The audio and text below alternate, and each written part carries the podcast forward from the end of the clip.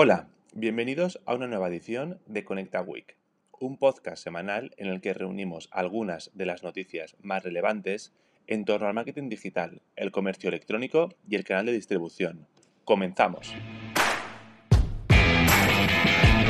Empezamos la semana recordando que justo dentro de 7 días se inicia el plazo para solicitar el segmento 2 del programa Kit Digital.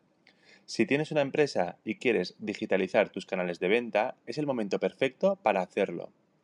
El Gobierno de España, en coordinación con los fondos de recuperación de la Unión Europea, han establecido un programa presupuestado en 500 millones de euros, cuyo objetivo principal es el de mejorar la competitividad y el nivel de madurez de nuestras empresas. La cuantía de la ayuda es de 6.000 euros, que podrán utilizarse para cubrir diferentes necesidades. Tras un segmento 1 que todavía permanece abierto y que ha sido un éxito, es el momento de dar paso a las empresas que tienen en plantilla a entre 3 y 9 empleados. Si quieres que iniciemos la tramitación del expediente por ti, ponte en contacto con el link que puedes encontrar en la descripción de este episodio. A continuación, también hemos hablado de inteligencia artificial. En cualquier esfera, económica, política, social o tecnológica, todo gran cambio lleva tras de sí un importante esfuerzo por adoptar el mismo a las necesidades de la sociedad actual. En muchos casos, la disrupción que presenta es tal que su aterrizaje se debe realizar en diferentes fases.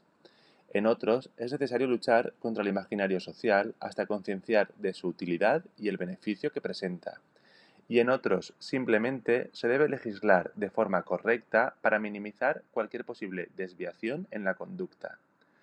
Con el desarrollo de la inteligencia artificial nos encontramos en diferentes puntos en base a cada una de las fases mencionadas previamente. Sobre todo, uno de los grandes interrogantes que desprende es todo lo que tiene que ver con la privacidad de los datos.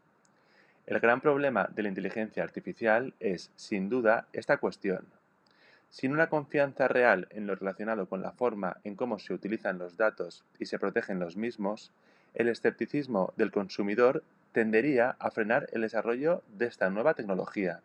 Los sistemas de privacidad actuales deben actualizarse a las nuevas posibilidades que se desprenden de los algoritmos, y el marco legal debe de estar completamente adaptado a ello. Cambiando de tercio, el pasado 18 de agosto, Google anunció una nueva actualización en su algoritmo, a la cual ha denominado Helpful Content Update o actualización de contenido útil.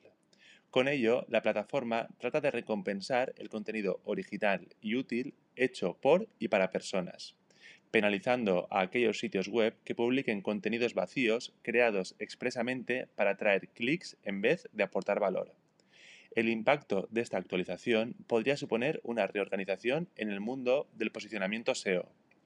En su comunicado, Google indica que esta actualización no invalida las mejores prácticas de SEO, justificando que el SEO es una actividad útil cuando se aplica al contenido centrado en las personas, y para ello enlaza a su guía de inicio de SEO.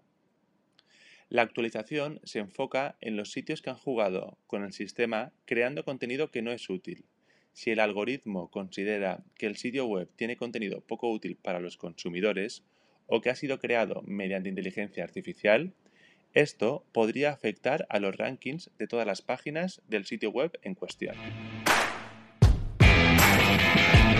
Damos paso al contenido en vídeo, concretamente al contenido en vídeo corto y vertical. La inversión en campañas de publicidad con este tipo de formatos en los últimos dos años se ha triplicado los anunciantes están modificando los presupuestos que destinan para medios ante los cambios en las preferencias de los consumidores, en muchos casos determinadas por el auge del smartphone. La digitalización y la evolución de las nuevas tecnologías se encuentran en pleno auge, por lo que, si hay algo claro en el entorno actual, es que la tecnología va a desempeñar un papel fundamental en la configuración de la comunicación de las empresas con sus clientes. El contenido en vídeo va a ser uno de los elementos que permitan cubrir todas nuestras necesidades en esta vertiente de cara a la segunda mitad del presente 2022 y el próximo 2023. Para concluir, y continuando en la vertiente de la comunicación, hemos dedicado la semana a analizar algunos de los principales KPIs en los que debemos centrar nuestra atención cuando se trata de medir el rendimiento de nuestras acciones en mail marketing. Pese a la gran cantidad de aplicaciones que han ido surgiendo durante los últimos años, el mail continúa siendo una de las vías más efectivas para cubrir cualquier necesidad en materia de comunicación con nuestros clientes. ¿Cuáles son los principales indicadores en los que debemos fijarnos? Por un lado, encontramos la tasa de apertura, la tasa de clics, la tasa de rebote y los informes de spam. Además, también debemos tener en cuenta la conversión que logramos y, por supuesto, la tasa de crecimiento.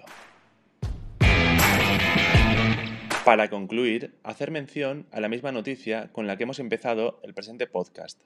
El próximo 2 de septiembre se abre la convocatoria del segmento 2 del programa KIT Digital y el orden de asignación será mediante concurrencia no competitiva o, lo que es lo mismo, por orden de presentación, por lo que es importante recorrer durante los días previos el máximo número de pasos en la tramitación del expediente no te olvides de concertar tu cita con nuestro equipo de especialistas, cuyo link se encuentra en la descripción de este episodio, para que te guiemos durante todo el proceso.